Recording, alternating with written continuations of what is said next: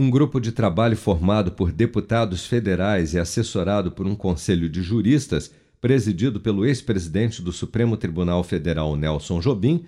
começou a discutir nesta quarta-feira as possibilidades de uma eventual implementação do sistema de governo semipresidencialista, no qual o presidente da República compartilha o poder com um primeiro-ministro eleito pelo Congresso Nacional para substituir o atual presidencialismo de coalizão a partir das eleições de 2030.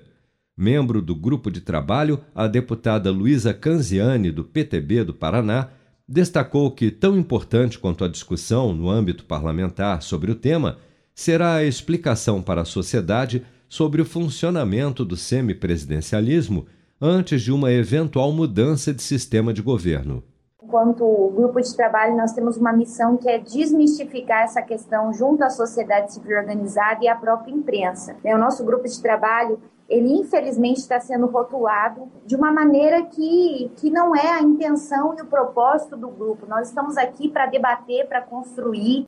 Pela proposta do coordenador do grupo de trabalho, o deputado Samuel Moreira, do PSDB de São Paulo, no novo sistema, o presidente da República eleito, que seria o chefe de Estado, indicaria um primeiro-ministro que assumiria como chefe de governo após aprovação pelo Congresso Nacional.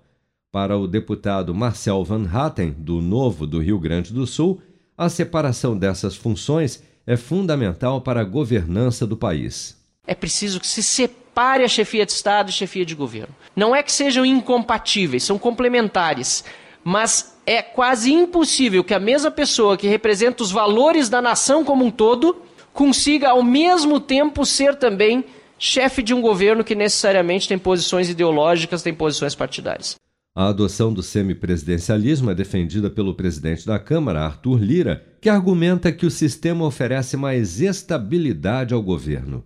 Em fevereiro, antes de criar o grupo de trabalho, Lira garantiu que não pretende colocar em votação as propostas do colegiado antes da eleição deste ano para ele, qualquer mudança no sistema de governo deve ser votada pelo novo Congresso a ser escolhido em outubro.